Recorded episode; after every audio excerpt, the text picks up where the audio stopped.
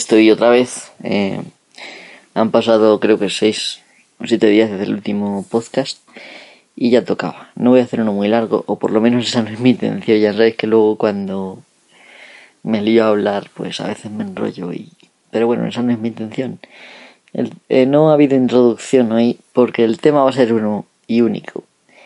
Y va a ser em, el que ya supuestamente he debido de poner en la, en la descripción del podcast. Y, se trata de si, de si conviene nacionalizar servicios eh, de los llamados básicos o necesarios.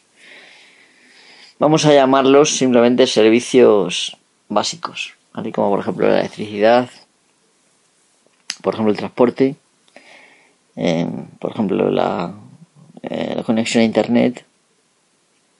Bueno, la conexión a internet, mm, muchos pueden argumentar que no es una cosa necesaria, que es un lujo, pero al contrario, eh, no solamente lo digo yo, sino que bueno, cada vez quieren que estemos conectados más y, y realmente la conexión en sí misma es una, es una cosa buena. Por lo tanto, eh, quizá dentro de 100 años o 50 el, tener una conexión a internet estará entre los derechos humanos. Em, bien, eh, el agua, por ejemplo, pues también que considero que es una cosa básica y más cosas que puede haber. Entonces, em, simplemente es que grabo este podcast porque en el último, creo que fue en el último podcast, em, dijeron que nacionalizar, alguien dijo que nacionalizar eh, servicios no era una buena, una buena idea, puesto que eso reduciría las opciones y bueno, reduciría las opciones y, y claro, al tener menos opciones, pues sería malo, vale. Bien, sin, sin dejar de ver la razón tras el tras ese comentario, vamos a ver eh, vamos a ver mi pensamiento, ¿vale? Simplemente voy a intentar reflexionar sobre esto y bueno. Entonces, vamos a pensar en un estado eh, no ideal, pero sí un estado cuyos em, representantes, eh, los que nos gobiernan, realmente gobiernan para la gente y no para ellos mismos y, y para los que están a su nivel, las empresas, la oligarquía y tal, sino trabajan para nosotros, ¿vale? Esto ha pasado en el pasado, por lo tanto no quiere decir que no pueda volver a pasar en el futuro. Bueno, pues en, en el pasado, hasta hace no muy, no, mucho, ha habido eh, eh, transportes, por ejemplo, públicos y ha habido electricidad pública, ¿vale? en el capitalismo, eh, la competencia es una de las cosas que supuestamente tienden a regular precios. Es decir, si yo tengo, en lugar de una empresa, tengo tres, ellas van a competir para obtener, ofrecernos un precio más barato. Y por lo tanto, eh, al final, pues los precios se van a regular hasta un nivel, pues, asequible. ¿Vale? Esto es así en, en un mundo de la piruleta donde es ideal. Quizás me pueda decir alguien que igual en un mundo en que el Estado es ideal y trabaja para los ciudadanos. Bien. Pero como digo, lo del Estado sí ha sido factible, ¿vale? Ha existido eh, un Estado que más o menos, dentro de que tenía sus propios, eh, su propia agenda, eh, miraba para la gente. Y de hecho, por ejemplo, eh, fijaros que voy a poner un mal ejemplo, y es la dictadura de Franco. Y os lo pongo porque yo nací, y bueno, cuando yo nací en el año 69, eh, Franco estaba allí. Y bueno, Franco se murió, digamos, cuando yo tenía seis años, pero bueno, eh, me dio tiempo a, a recordar, me recuerdo bastantes cosas de aquella época y luego después que me las hayan contado, me las han contado, ¿vale? No voy a meterme en el tema político, en el medio político, simplemente voy a meterme en el que España, cuando Franco llegó al poder, estaba en la posguerra, y ahí había hambre y había, bueno, pues de todo menos bueno. Y en cosa de pocos años, relativamente pocos, eh, bueno, la verdad es que las tuvieron que pasar canutas durante muchos años, la gente, y cuando yo nací tampoco era un periodo de bonanza económica total, ¿no? Pero bueno, todo eso lo vamos a obviar, ¿vale? Para, para llegar al medio de la cuestión, que es si verdaderamente un servicio público es bueno o es malo. Bueno, pues como he dicho, los transportes, de hecho Renfe hasta hace poco, ha sido un servicio público. Los hospitales, la sanidad ha sido un servicio público y en muchos sitios es. Em, y bueno, y más con la luz, la electricidad, ¿no? Eh, solamente tenemos que analizar qué ha pasado con la electricidad. Ahora hay competencia, ¿vale? Ha bajado la electricidad, fruto de esa competencia. Em, el agua, ahora hay competencia, supuestamente. En alguna ciudad me imagino que la habrá. Yo, en, en la mía no. Donde yo vivo no hay, no hay competencia en el agua. En la mayoría de las ciudades quizás sí que haya competencia, pero en realidad poca competencia. En las comunicaciones hay competencia. ¿Ha ayudado la competencia a, a abaratar costes? Bueno, mirándolo a largo, es decir, desde lejos, parece ser que cuando estaba Telefónica pagábamos una barbaridad. Solamente por el teléfono. Pero realmente hemos pasado a pagar lo mismo o más, también con internet y el teléfono. El teléfono fijo ha pasado a un segundo o tercer plano, sustituido pues, por internet, digamos, y las conexiones móviles.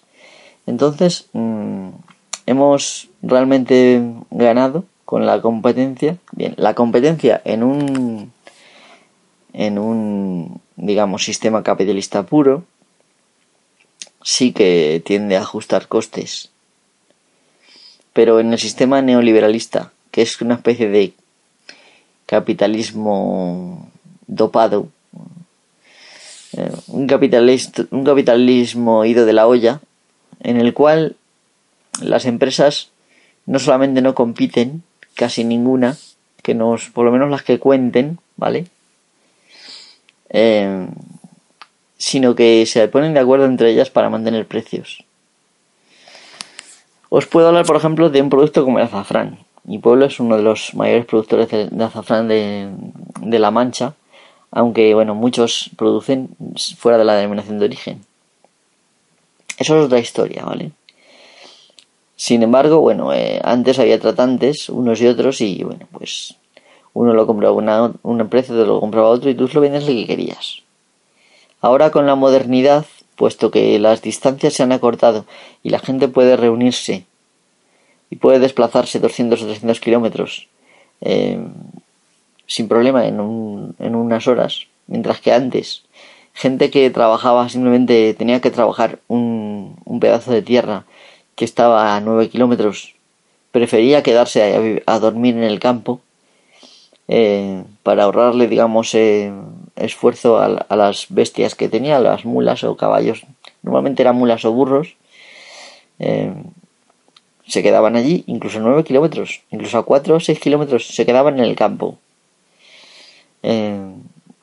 porque venir no solo les costaba horas, sino que además luego el animal estaba cansado para trabajar. Entonces, bueno, hoy en día todo eso ha cambiado y ahora los saltantes de azafrán se reúnen en la, una localidad vecina y determinan el precio en esa reunión. Ah, pues cuánto lo vamos a poner este año, tal, comen, se dan la mano y y ya tienen el precio que todos van a dar y por lo tanto pueden abusar de los productores locales, que son los que verdaderamente em, se la juegan, ¿vale? En una industria que es totalmente hoy en día a mano, todavía. El azafrán sale de una flor, son los... Eh, a ver cómo se llamaba esto, eh, el estigma de la flor, ¿vale? Eh, son unos estigmas normalmente grandes, son de color rojo profundo y la flor es de un color violeta, muy bonito y tiene los estambres de un amarillo muy profundo, como suele ser habitual. en los estambres de muchas flores, pero bueno, esta es muy particularmente una combinación muy bonita.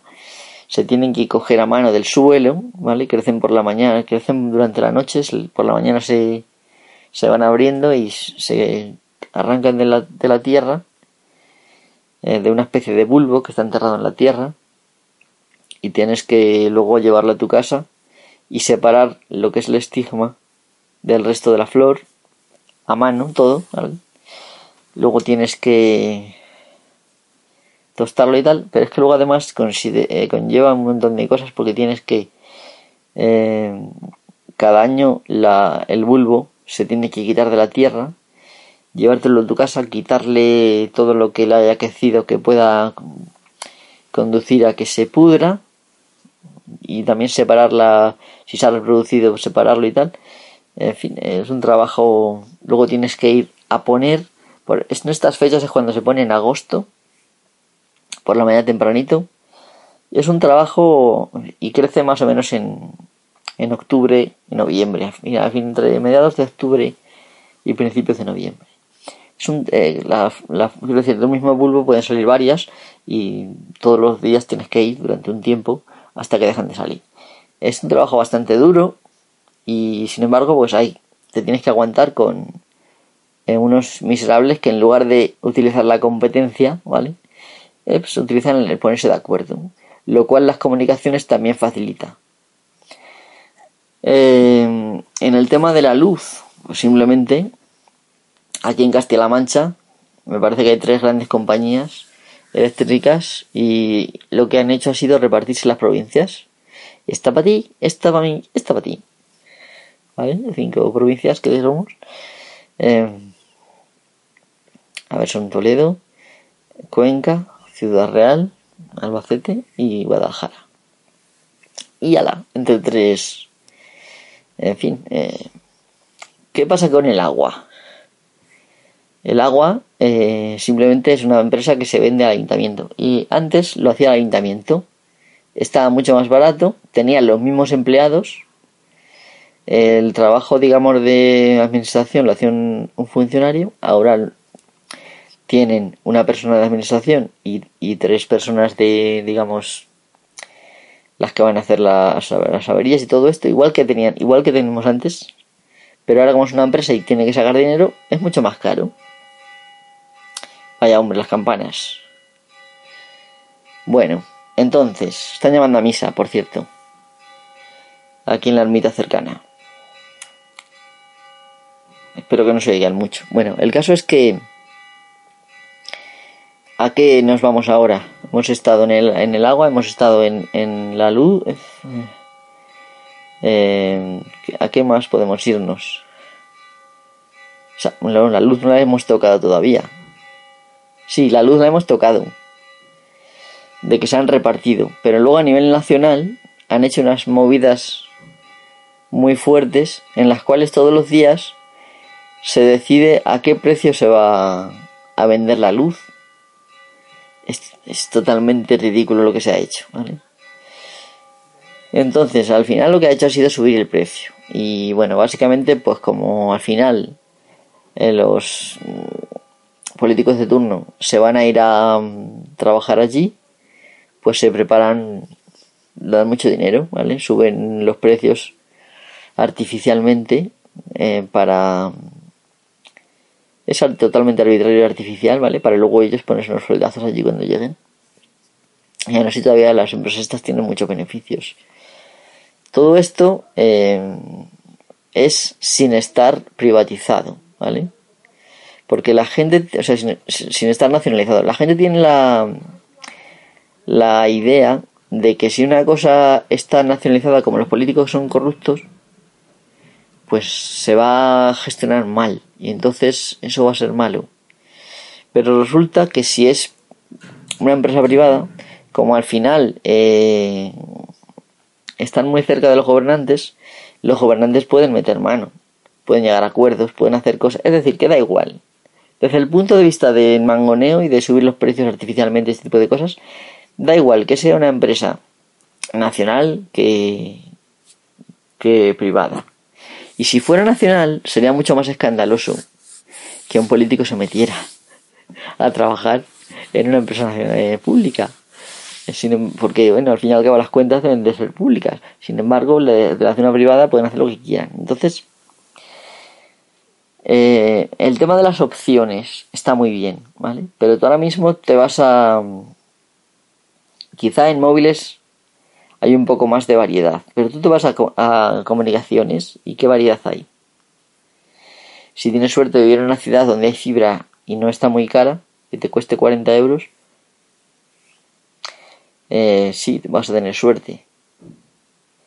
Pero es que, eh, de todas maneras, las comunicaciones están artificialmente altas también en los precios. Y mm, la mayoría de la infraestructura, gran parte, es, es digamos, mm, la de Telefónica y Nacional. Sí, me imagino que habrán invertido y tal. Aunque bueno, yo me río de las inversiones lo mínimo imprescindible suelen invertir. Porque hoy en día lo que se lleva es eh, racionalizar costes y eh, mejorar los beneficios. Significa que todo lo que sea, digamos, mm, prescindible, pues se prescinde directamente. Entonces, bueno, eh, yo por ejemplo, pues os puedo hablar de, tengo una, una empresa local que está muy bien que haya una empresa local que haya puesto eh, una inversión propia para dar fibra local, una empresa local de gente de aquí, ¿eh? ¿vale? Entonces está muy bien. Pero ¿qué han hecho? Han contratado lo, lo mínimo imprescindible y van a procurar dar servicio a cuanta más gente mejor. Entonces al principio estaba, vamos a ver, sigue estando bien, ¿vale? Pero al principio pues te daban, si, si tú habías comprado 100 megas, pues te daban esas 100 megas, ¿vale? Que aquí no son 100 simétricas, sino que tienes 110, ¿vale? 100 de bajada y 10 de subida. Te daban eso. Pero cuando han ido subiendo más eh, los clientes, no han mejorado, que por una parte es normal, ¿vale? pero tiene que llegar el momento de una masa crítica donde tienen, tengan que mejorar. Pero si quieren, digamos, hacer esto que he dicho yo, de racionalizar los gastos y mejorar los ingresos, pues entonces tendrán que apurar lo máximo posible. Y puede llegar un momento donde sea, eh, digamos, penoso, pero mientras que la gente no se queje, pues ahí estamos. Entonces, eh, lo ideal sería que la gente se movilizara y se quejara. Y de esa manera mejorarían las cosas. Eh, no necesariamente se tiene que eh, hacer las cosas el gobierno para hacerse las cosas. Os puedo poner, por ejemplo, una carrera de aquí de mi pueblo. Es decir, nosotros tenemos, justo ayer estuve en un, bueno, ayer fue el lunes, no, el domingo. Estuve en un, en un evento de aquí de mi pueblo eh, que gestiona el ayuntamiento. Es un evento en el cual colaboran artistas y se hacen eh, una serie de copias de las obras que mandan los artistas en formatos digitales y luego pues se exponen, ¿no? Eh, y esto lo hace el ayuntamiento. Y luego, en contraposición, hay una carrera de estas que han florecido por muchos sitios, una, carrera popular, en la cual pues la gestiona una, una especie de club, un, grupo de gente, una asociación, podría decirse. ¿Vale? Problema de la gestión del, del ayuntamiento, lo típico, que cuando cambian de, de gobierno y cambia a otro partido, pues hay veces que por lo pronto, sí, como es en verano y al principio de cuando cogen las legislaturas en verano, es muy posible que ese verano no se mueva poco y ese, ese evento no tenga lugar ese año. Eh, luego pueden decidir, no, pues es que esto nos es muy caro y tal y queremos hacer otras cosas, vamos a hacerlo cada dos años. Esto ha, esto ha pasado. Sin embargo, la carrera, eh, que también lleva gastos y pues por entregar una bolsa de corredor a cada una de estas cosas, se paga sola eh, con donaciones de tiendas y tal y de empresas locales y con pues con la colaboración de voluntarios del propio de la propia asociación y se lleva a cabo cada año sin necesidad de que el ayuntamiento done ningún tipo de dinero ni nada. Entonces, las cosas se pueden hacer sin necesidad de intervención de simplemente los vecinos de un barrio lo pueden, pueden organizar cosas. Y por ejemplo, pues el movimiento del software libre es una de las cosas que depende mucho de la gente. Por ejemplo, hay un movimiento que se llama Libre Planet, eh, en el cual pues se puede organizar la gente pues por ciudades. Yo lo que pasa es que bueno, eh, vivo en una zona donde no hay, yo no he sido capaz de encontrar ninguna comunidad activa en España de Libre Planet, que quizá la haya y yo no esté eh, al loro, pero bueno, no, no está. Entonces, a lo que íbamos. Realmente el hecho de que sea una empresa privada la que dé el producto, o sean tres, no te garantiza de que vaya a haber una que los precios sean competitivos, vaya, y que puede haber un arreglo bajo cuerda y no haber en absoluto ninguna mejora. Por el tema de la corrupción, eh, a ciertos niveles da igual, y los niveles que estamos hablando, eh, como transportes, como comunicaciones, como energía, como agua, eh, todo esto, no hace falta que diga que los transportes funcionaran mucho mejor antes. Yo cuando era joven, no hace falta que diga que, sea, que fuera pequeño, cuando era joven, eh, había acomodadores en, en, los autobuses. Esto lo he dicho muchas veces, entonces la gente que me siga desde hace mucho tiempo lo sabrá, pero bueno, lo voy a decir porque es un buen ejemplo. Tú llegabas al autobús, todos los días el que eh, los autobuses que había, todos tenían un acomodador, todos. Y el acomodador, digamos, bueno, no era un acomodador, era una especie de acomodador, se llamaba así, pero bueno, no era un acomodador. El acomodador, tú subías al autobús eh, y te sentabas, y luego durante el viaje venía y te cobraba, ¿vale?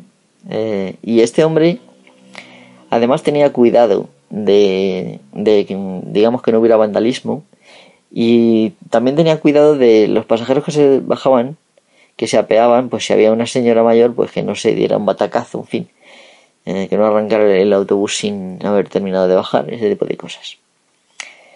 Em, esto, en pro de la racionalización, eh, se quitó, se eliminó, ¿vale? Lo cual tú ahora, si quieres subir al autobús, tienes que hacer cola primero. A esperar a que el, conductor, que está solo, te cobre digamos que su seguridad laboral ha decrecido, puesto que ya va solo. ¿vale? Luego él tiene que estar al cargo de todo. Tu bus se hace frío como si llueve, como si nieve, como si nieva, allí tienes que estar esperando en la puerta del autobús. Luego te sientas y él no puede cuidar del vandalismo porque es que tiene que conducir, tiene que estar mirando la carretera. Entonces, a cambio de esto hay más vandalismo. Esto no lo estoy diciendo una cosa que haya pasado ahora, sino que lleva pasando ya más de 30 años, bueno, quizá veintitantos, y, que se ha probado. Y otra cosa que suele pasar cuando se privatizan las cosas es que si hay trayectos que no tienen muchos clientes, entonces no interesan. Por ejemplo, aquí en mi pueblo, después de que desde que yo era pequeño, desde los años 70, todos los días había un autobús las, eh, por la mañana, a las 7 o a las 8, eh, y otro autobús por la tarde a las 3. Y venían aquí al pueblo dos autobuses, de Madrid estoy hablando, ¿vale? Ahora solamente hay uno. Supuestamente el progreso tiende a aumentar. Sin embargo, el hecho de que ahora eh, hay más privatización en todo eso, pues se ha, se ha perjudicado. Si yo me quiero ir a Madrid un día eh, a ver a un cliente o lo que sea, en lugar de irme por la mañana ese mismo día y volverme por la tarde como hacía antes, que por la tarde había dos autobuses, uno que salía a las 4 y otro que salía a las 6. ¿Vale? De esos solo queda uno, para ir solo queda otro. Entonces, eh, como digo, eh, ¿Dónde está el beneficio, digamos, del progreso y de la, de la competitividad y del capitalismo este? Pues no hay. Yo veo que estamos yendo hacia atrás. La segunda llamada para misa, señores, si estáis oyendo las campanas. Entonces, em, es posible que, que yo esté equivocado, pero yo por lo que llevo observando, y cuando uno se hace un poco mayor, se va haciendo, digamos, cálculos más fácil comparando con el pasado, eh, pues bueno, pues se van notando las cosas. Cuando uno tiene 17 años no se nota tanto porque lleva cuántos años, pocos. Cuando uno tiene 40 ya sí se nota. Entonces, em, vale, aquí eh, pues lo mismo va a pasar con los trenes. Porque hasta ahora, por ejemplo, en, en la localidad vecina donde está a pocos kilómetros, donde hay trenes, digamos, em, salía uno cada hora para Madrid. Uno cada hora. Y venía uno cada hora. Ahora eh, hay muy poquitos trenes. ¿Por qué razón? Pues oye, seguramente porque no eran rentables. Pero es que resulta de que la gente que quiere ir lo encuentra más difícil tiene que levantarse antes o, esperarse más tarde, eh, lo cual le cuesta, digamos, sacrificio a costa de la modernidad y el progreso, que supuestamente el progreso nos hace las cosas más fáciles, veremos a ver en lo que paramos. Entonces, eh, el hecho de que se privaticen las cosas, como por ejemplo lo que es Renfe, ¿vale? Lo que va a pasar es que los tramos que den dinero van a estar bien cubiertos los tramos que no den dinero no les interesa. Y lo mismo está pasando con la sanidad. La sanidad eh, mm, la están haciendo pedazos, vendiéndolo a cachos, a lo que da color. A nadie le interesa, a ninguna empresa le interesa eh, mantener un paciente crónico o alguien con cáncer que cuyo tratamiento es muy caro. No, no, eso que lo paga el Estado. Entonces al final el Estado eh, se tiene que encargar de lo malo, mientras que la gente, las empresas privadas se encargan de lo que a ellos les sale más barato y más económico para ellos, les gana más dinero. No, yo, desde mi punto de vista particular, prefiero que esté todo nacionalizado. Porque de esa manera mm, el Estado se queda con lo que da dinero y con lo que no da dinero. Y ya está y se, y se paga con los impuestos eh, y para beneficio de la gente y sin tener en cuenta si te va a dar beneficios o no. Y esto es muy importante porque evidentemente que hay muchas cosas que las empresas no van a querer, no van a querer hacer porque no les va a salir rentable. Y no quiere decir que no les no saquen beneficios, sino que no van a sacar suficientes. Hombre, si tú haces un transporte, se podría decir, bueno, tú te puedes, aquí vas a recibir mucho dinero y aquí a lo mejor vas a perder, pero en conjunto vas a ganar. Pero eso no quieren. Lo que quieren es sacar el color. Y la gente es la que va a perder, la que de hecho ha perdido durante este tiempo, ¿vale? Eh, con subidas del 200% en la factura de la luz. Eh, con subidas de 60 y tantos, 80%, 100% en el agua. Eh, en fin, eh, yo, por ejemplo, aquí en mi pueblo, mm, la gente que trabaja es la misma. Es que es la misma, los mismos. Entonces, ¿a mí en qué me beneficia? Que para esa empresa que gane color suben un 100%. Pues hombre, yo prefiero que lo haga el ayuntamiento y los eh, funcionarios que pagamos, pues que hagan las cosas y está. Em, en fin, esto es lo que yo pienso. Entonces, en el fondo, eh, yo no estoy en contra del capitalismo. el movimiento del software libre no está en contra del capitalismo, en absoluto. Eh, de hecho, se puede ganar dinero, ya lo he dicho muchas veces, se puede ganar dinero con el software libre de muchísimas maneras. Se pueden vender copias, se pueden vender tus propias modificaciones. Puedes eh, hacer programas a medida y liberarlo como software libre. Eh, puedes hacer muchísimas cosas, muchísimas. Puedes vender distribuciones, puedes hacer de todo. el software libre te da esas libertades y tú a cambio mantienes las mismas libertades. Y al fin y al cabo lo que, lo que tiene en mente el software libre es mm, fomentar una sociedad libre eh, y rica. Eh, y que se ayude, que se comparta, este tipo de cosas. No lo que quieren las empresas privadas, no todas, evidentemente, me refiero a las que están ahí subidas a la chepa, lo que quieren es dividirnos para que no podamos, mm, digamos, hacer una especie de movimiento conjunto para fastidiarlos, ¿no? Eso sería caro. Así que bueno, eh, ¿os ha quedado claro? Me gustaría saber lo que pensáis, ¿vale? Y me gustaría saberlo, pues eh, como siempre. O bien me lo podéis decir por Twitter, eh, arroba mist, em, se escribe M-H-Y-S-T, ¿vale? Me lo podéis decir también en el correo electrónico del, podcast, que es rcracking.gmail.com rcracking de reality cracking, ¿vale? Eh, ya sabéis cómo se escribe, porque si estáis escuchando este podcast ya sabéis cómo se escribe. Por otra parte, tenéis em, los comentarios del, del podcast en iVoox. Y esos son los medios de contacto. Espero que, bueno, que por lo menos os haya removido un poco. Mm, me imagino que casi todos estaréis de acuerdo conmigo. Eh, e, efectivamente, en algunos campos, quizás eh, la, la, digamos, la nacionalización quizá no sea muy buena.